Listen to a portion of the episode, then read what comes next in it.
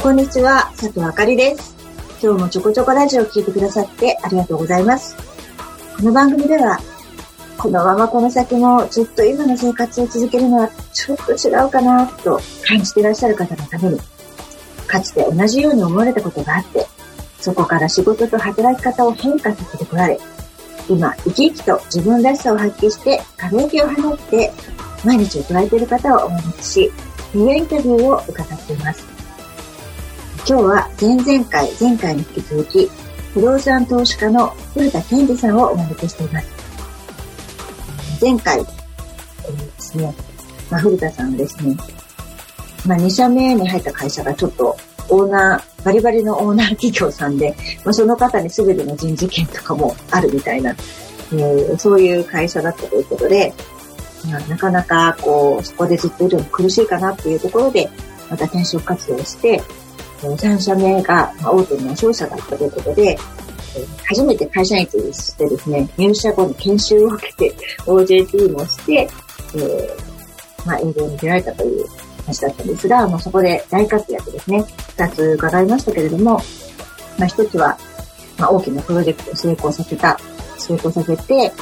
まあ、表彰されたということ。ともう一つは、まあ、インドネシアにですね、まあ、一人で行って、ちょっと話をまとめてこいと言われ、まあ、英語は自信がなかったけれどもと言いながら、えー行ってちゃんと見事ですね、あの、その話を認めてきたという、まあ、そう、そういった大活躍をされたお話まで伺いました。でそこからですね、今の不動産投資家になる、なっていかれる過程がですね、どんな風に何を考えて、まあ、そういう方向に移ってこられたのか、じっくり伺っていきたいと思います。で今日後半にはですね、これを聞いてくださっているあなたのためにメッセージも伺いたいと思っていますので、最後までぜひ楽しんで聞いてください。それでは今日もこの曲でエネルギーチャージしていきましょう。東野桜子さんで、来、はい。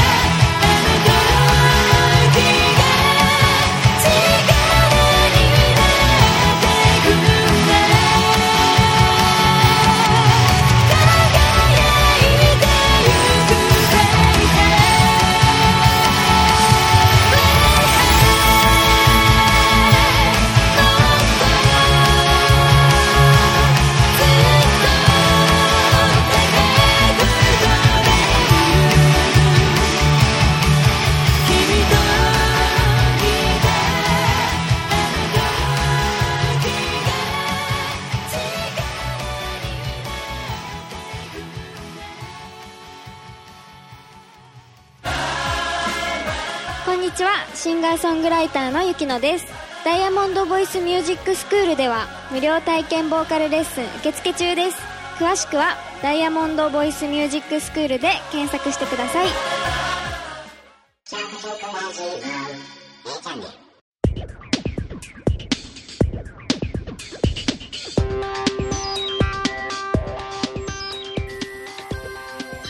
はい。えー、それでは早速今日も古田健二さんをお招きしたいと思います。えー、古田さん今日もよろしくお願いします。よろしくお願いします。はい。えー、古田さん前回ですね、3社目で、まあ、大活躍されて、えーやえー表彰されたりとか、海外での仕事を求められたりという話を伺ってたんですが、まあ、そこまで大活躍されてると、まあ、そのままここで頑張っていってもいいかな、みたいに思うかなと思うんですけど、えー何がきっかけで、こう、不動産っていうのを始められたんですかそうですね。その、まあ、商社に、えー勤めていた時代に、まあ確かに、こう、大きなプロジェクト成功させて、で、まあ、海外営業になって、あの、まあ、すごく、周りからも認められるようになってきたんですね。で、まあ、そうなってくると、えーまあ、上司であったり、まあ、同僚とか後輩からの期待っていうのもすごく大きくなって、まあ、それ自体すごく嬉しいことでやりがいも、うん。えーあって、で、どんどんいろんな仕事を任されるようにうん。なってきたんですうね。ん。で、そのタイミングで、えーっと、まあ、大きい会社なんで、こう、人事異動って毎年すごくあるんですけれども、うんずっと自分のこうメンターみたいな上司が、まあ、それまでついてくれてたんですけども、はい。まあ、そこから変わった上司がですね、その、まあ、商社の本体、親会社から、こう、まあ、下ってきたような、本体で使えないおじさんみたいな、そういう人が上司になってしまって、はい。で、それまでの上司は若かったんですよ。30代で、うんで、もうイケイケの、だけど、めちゃくちゃ仕事もできるけど、で、まあ、切れやすいけど人情みたいな、なんかそんな、すごい人だったんですけど、うん新しく変わってきた上司は、もう、上から抑え込む。うん。上から抑え込んで、やっぱ、その上司もやっぱ、上がいっぱいいるんで、うん。部長もいれば、役員もいれば、本体のなんか偉い人もいっぱいいるんで、全方位でいいいい顔しなきゃいけないっていう、うん。まあそういうプレッシャーもあると思うんですけど、うん。で、上司があって、で、全部その仕事の内容がその上司のこの身を守るための、なんだろう、この報告書を作るとか、うん会議をするとか、うんそういう仕事ばかりになってしまって、あるあるな感じですね。で、まあ自分、そうそうそうそう。で自分は、その、次期リーダーみたいな感じですごく期待をされてるので、うん全部、そういう無駄な仕事が来るわけなんですよ。うんで、その当時って、その働き方改革とか言われてなくて、うんもう、あのー残業も別に、いね、その、労働基準法はありますけど、うん。まあ、そこを超える分は、うん。まあ、なんだ、あのー記録しなきゃいいというか、まあまあまあ、まあ、そんな時代だったじゃないですか。そうですね。うんあの、別に書いてなかったですね。そこまででも、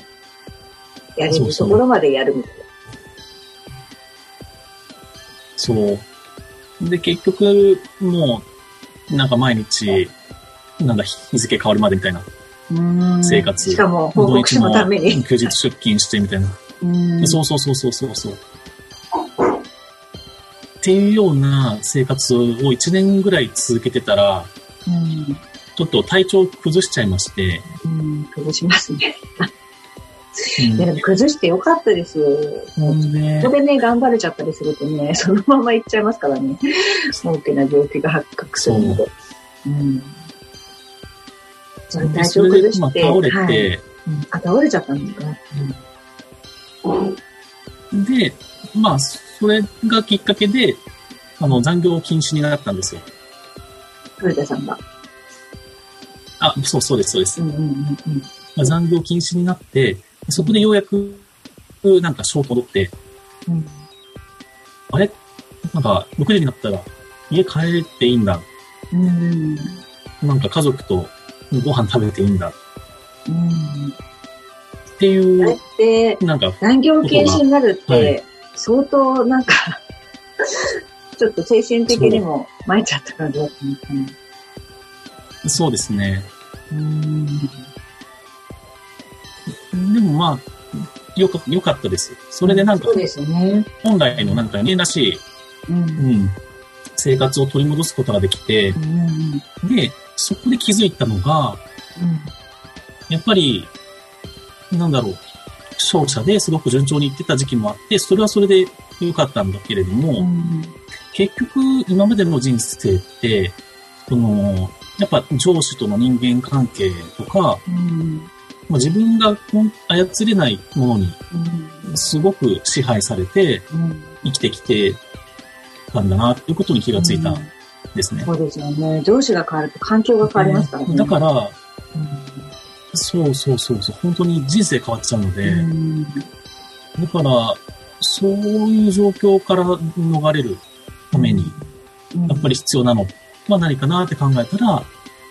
あの、副収入、うん。給料以外の収入の柱が必要だなと思って、うん。で、それでようやくこう時間を手に入れることができたんで、残業金で、はいその時間を使って何を始めようってした時に、不動産投資っ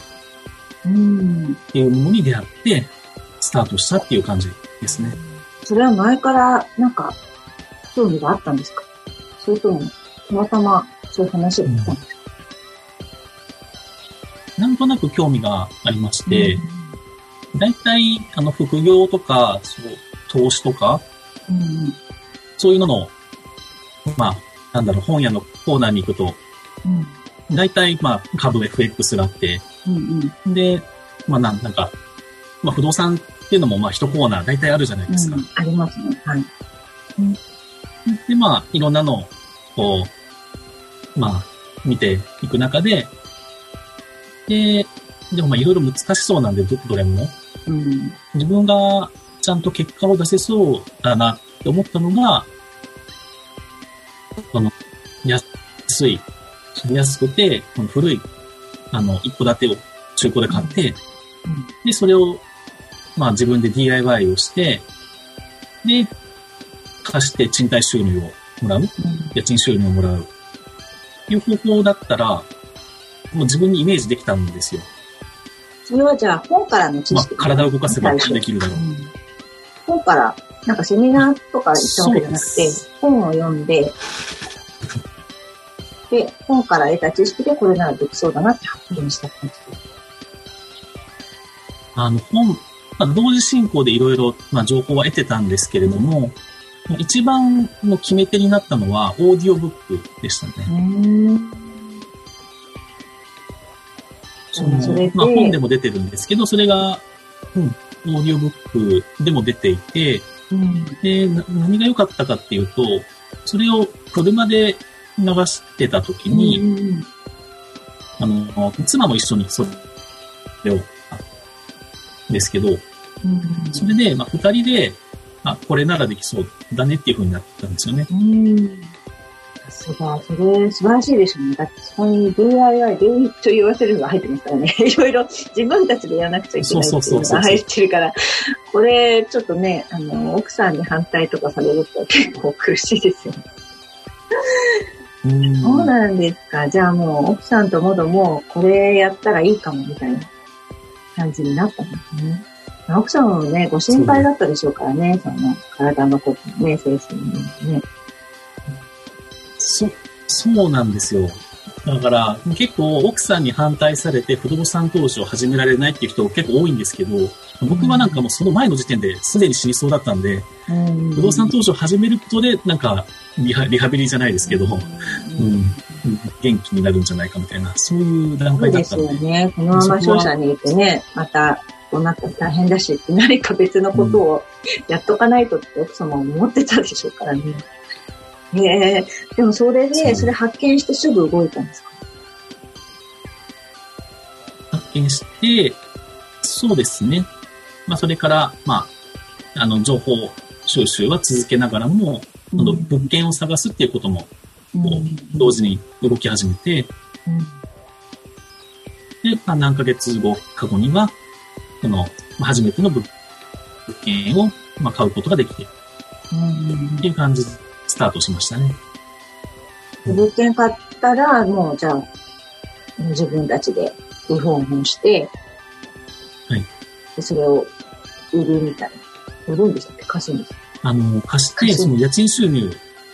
を、一日収入。まあ、そうです、そうです。そこがやっぱり狙いだったので、はい。月々安定して入ってくる収入、そこが欲しかったってうんいうところですね。まあじゃあ、いよいよですね、今されている内容のお仕事に入ってくるんですが、まあ、この続きをじっくり2曲目聞いた後に伺っていきたいと思います。帯吉行さんでダイヤモンド。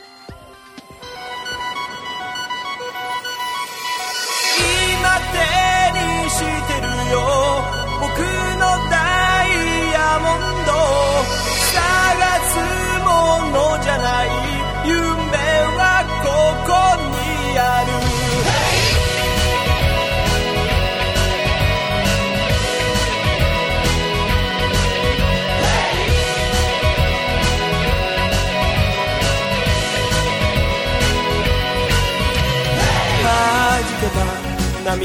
の粒黄金色光るすすき変わらない浜辺が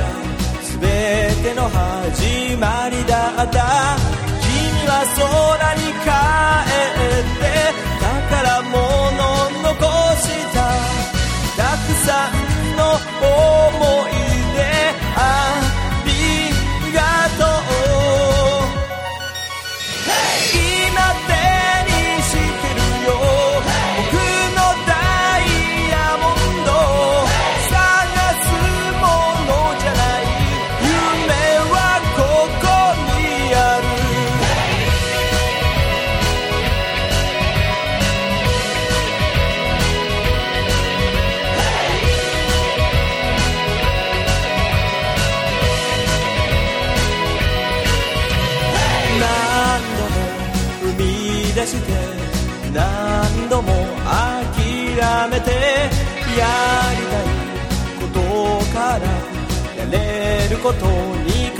っていた。動けない。同じ場所。ぐるぐると回って。海へ返す。アメジストさようなら。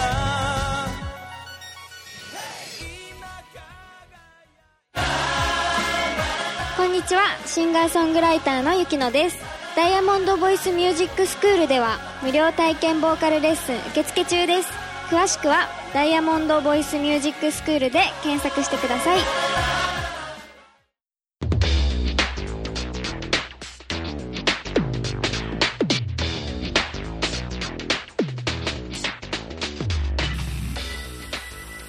はい。えーそれでは、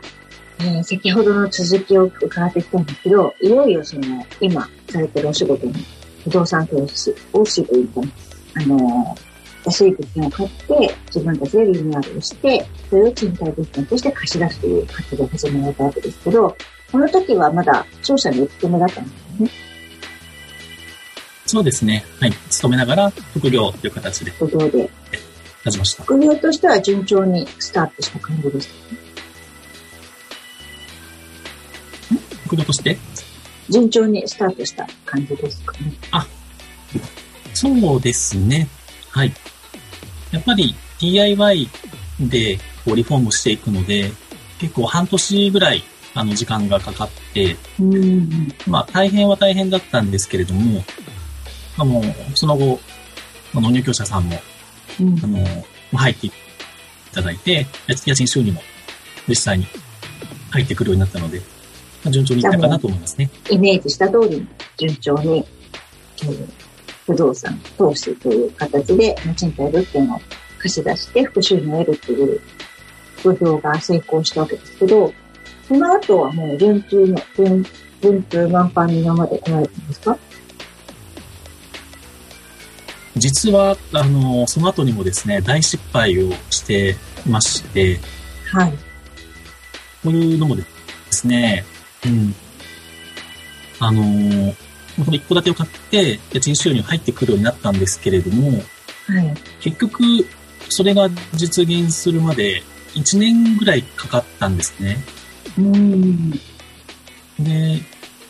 1年かかって入ってくる収入って5万2千円。月に5万2千円だったんですね。うんうんで、このスピードだと、なんだろう、その、給料ぐらいの、本当は収入が欲しい。っていう、まあ、目標にからすると、ちょっと遅いなっていうふうに思ってしまって、で、そこで考えたのが、あの、不動産投資としては、えーまあ、融資を使って、で、まあ、金額の大きい一棟ものの物件を買うことで、うんあの、まあ、レバレッジって言って、こううんまあ、テコの原理で、あの、まあ、少ない資金で、まあ、元手は少ないんですけれども、うん借り入れをすることでこう大きな投資ができるみたいな、そういう考え方があるんですけれども、そうすると、い一家族じゃなくて、そのな何人も入るかですね。入って、一棟あるですそうです何人も入って、収入が一個入ってくそうです。る。うん。いいって感じでしいうのを、こう、い、い、い、いそうそうそう。まあ、それが不動投資の行動ではあるけども、た。うん。それを、まあ、あのー短期間でまあ3頭買っていったんですね。それはすごい。ははい。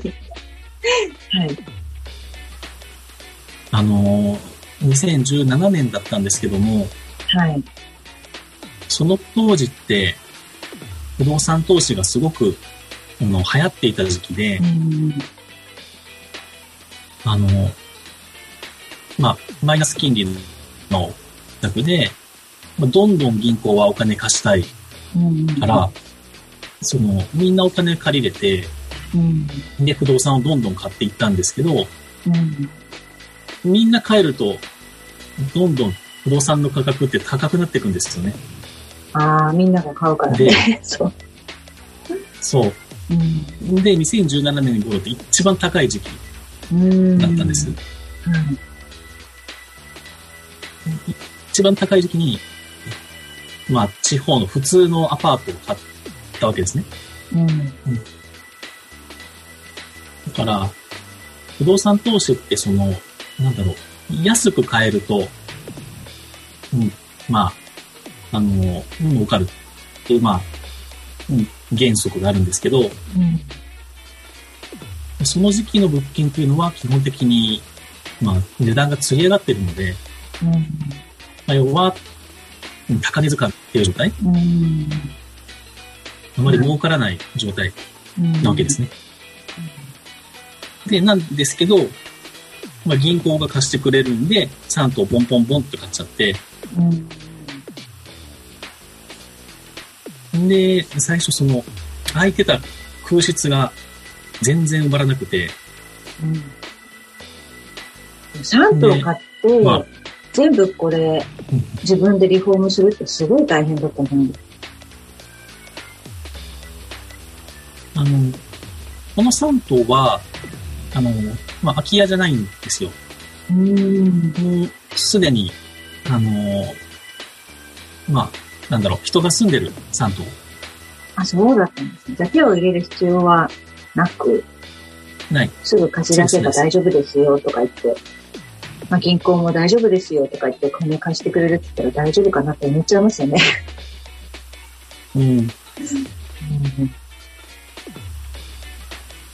で、まあ、ただやっぱり空室だと家賃は入ってこないんで、うん。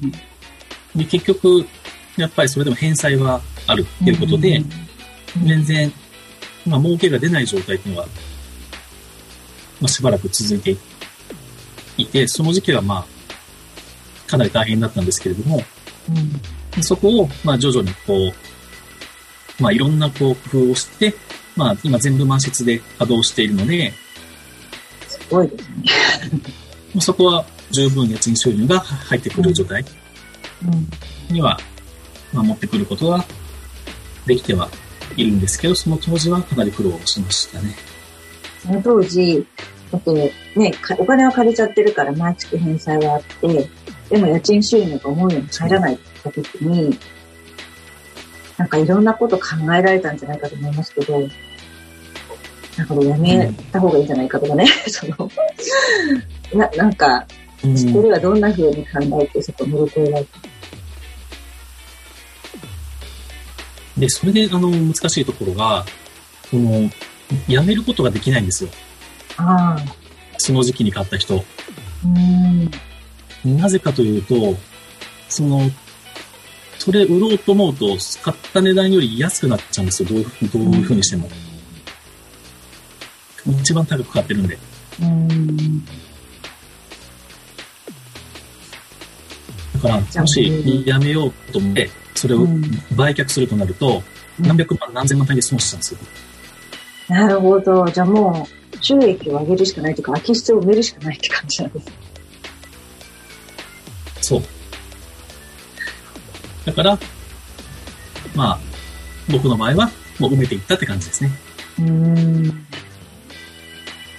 まあ、そのあたりのことがね、あの、本にはすごくたくさん書かれてますので、あの、不動産投資、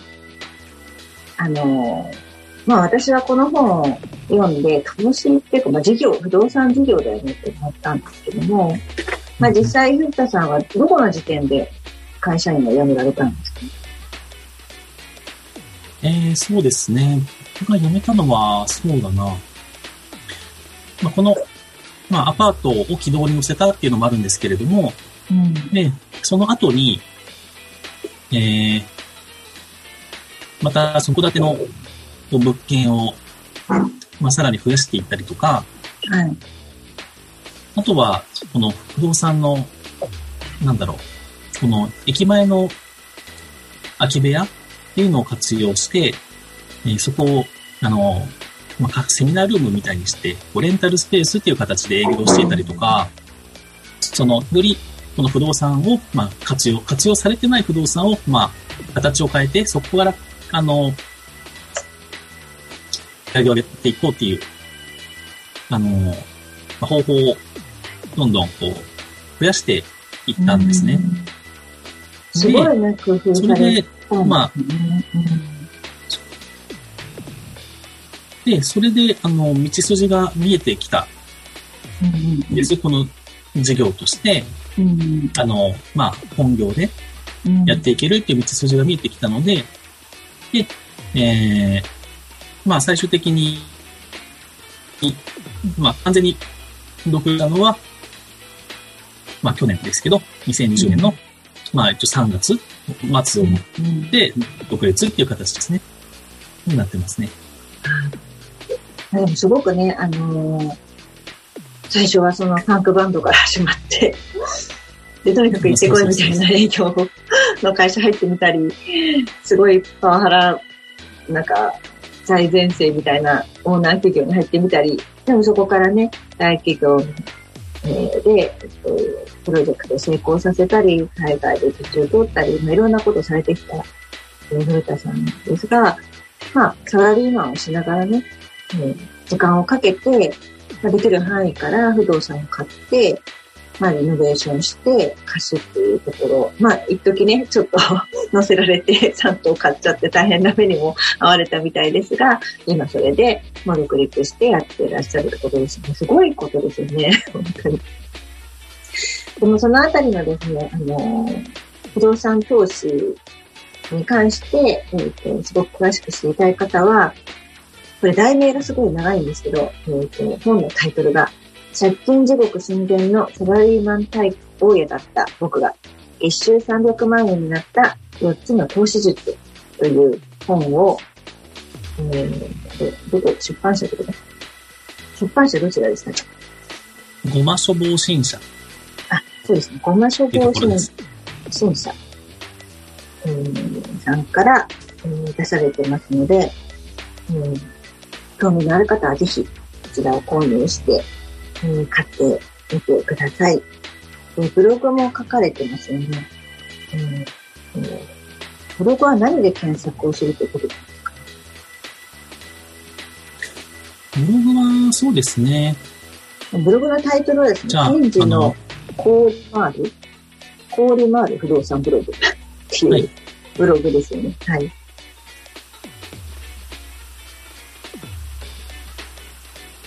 多分あの、ローマ字で検事、スペース、不動産で出てくると思います。そうですか。じゃあなんかその、ブログもぜひ読まれるとですね、本当に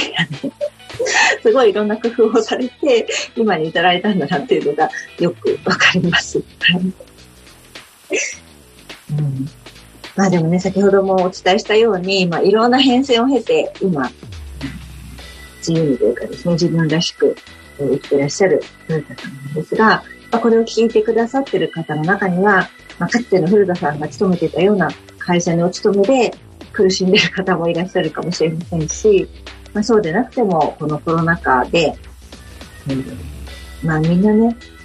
まあこの先どうなるかわからないなってことを感じてると思うんですけど、ね、そんな中で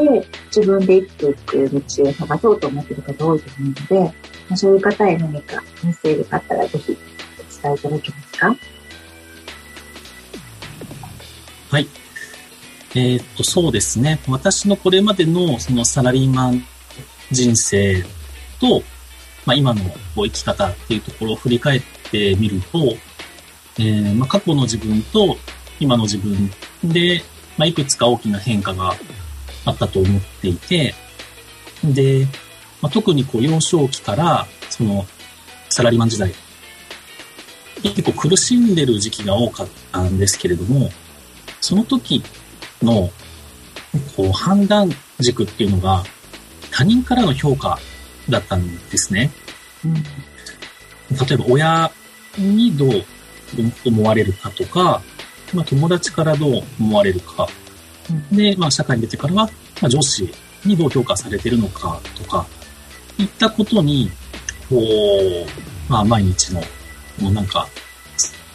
すべてを支配されてる、みたいな生き方をしていたんですけれども、まあ、今は逆にそういったものから全く解放されて、なんだろう、すべてこう自己責任、まあ、会社も辞めてしまったので、その収入、まあ、得られるも得られないも全部自己責任なんですけれども、ただ、まあ、自分で選択した生き方なので、もすごく清々しいと言いますか、まあ、例えばちょっと、まあ、つまずくこと、うまくいかないことっていうのも、ありますし、これからも出てくると思うんだけど、まあ、それも含めて、なんか、そこまで、なんだろう、の迷うことがないというか、落ち込むことっていうのが本当に少なくなったっていうのが大きな変化なんですね。はい、でも結果的に今今こういう生き方できてるんですけれども、まあ、過去の自分みたいな人に、えー、お伝え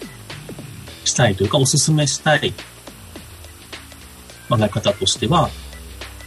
いろいろ不安とかあると思うんですけど、なんだろう、これやってみたいなとか、興味のある分野がもしあれば、例えばキャリアチェンジ、転職であったり、まあ、副業で、まあ、自分のこうビジネスっていうものをやってみたいとか、うん、そういう、なんだろう、前向きな、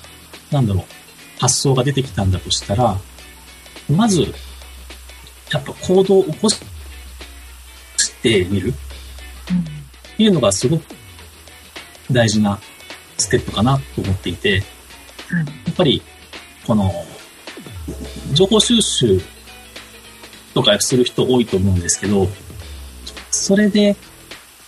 あの、終わらせるのではなくて、一歩踏み出して、それを実際にやってみる。っていうことで、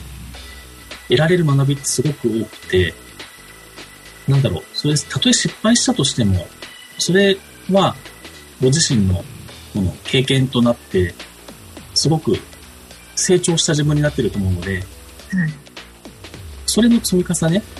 が必ず、その、人生を良くしていくんだなっていうことを、まあ僕はその自分の体験をもとに、えー、気づいたので、だから、まあこれを聞いている方も、ぜひ、実行に移してみるっていうことをお勧めしたいなと思います。はい。以上です。ありがとうございます。すごく、なんというか、説得力のある、まあごじ、ご自身が実践をされているからこそですね、うん、重みのある言葉だったと思います。詳しいことを、えー、知りたい方はぜひ先ほどご紹介した本とかブログを見てください。えー、古田さんって本当に、えー、いろんなお話を、そして最後素敵なメッセージを聞かせてくださってありがとうございました。こちらこそありがとうございました。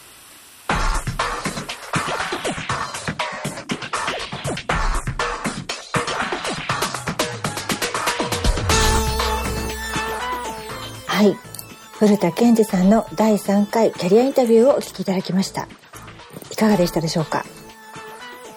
まあ、順風満帆と思われた会社員生活だったんですが、上司の方が変わったということがきっかけで、まあ、ついには倒れてしまったということで、まあ、大変だったと思うんですがそこであの冷静に自分の状況を分析されていったところが素晴らしいなと思いました、まあ、よく考えたら、まあ、最初の会社から始まって、まあ、環境によって自分の状況というのも変わったし上司によっても変わったということで、まあ、全て外部要因ですよね外の要因によってあの人生がもう変わってしまうということをあのしみじみ痛感されたんだと思いますけどまあ、それでそうじゃない人生を選ぼうという、えー、ことを決断されたとおっしゃってましたね。まあ、それで不動産業をされたわけですが、まあ、途中でですね、まあ、銀行からお金を借りて大きな、あのー、マンションをね3棟も買って、まあ、大変苦しい時代もあったけれども、まあ、今なんとかペースを、あのー、掴んで、今は自分の責任で全てやっていて、えー、他のことから他の人からですね自分の人生を支配されるような生き方をしていないということで、まあ、とても清々しいとおっしゃっていたのがとても印象に残りました、まあ、私たちへのメッセージとして、まあ、これやってみたいなとか興味があることが出てきたら、まあ、とにかく一歩踏み出してやってみましょうということをおっしゃってくださいましたね。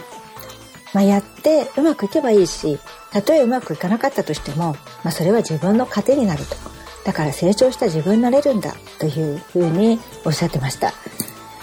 まあ、本当にですねあの自らそういうことを実践されてきたケンジさんだからこそのとても重みのある、えー、メッセージでしたね、えー、まあ、3回前々回前回今回と3回にわたって、えー、聞いていただいた古田健二さんのキャリアインタビュー、えー、何か一つでも二つでもこれを聞いてくださってるあなたの、えー、役に立つことがあったなら私もとても嬉しいです。次回はまた、えー、素敵なゲストをお招きしてインタビューしていきますので楽しみにしていてください。それではまたお会いしましょう。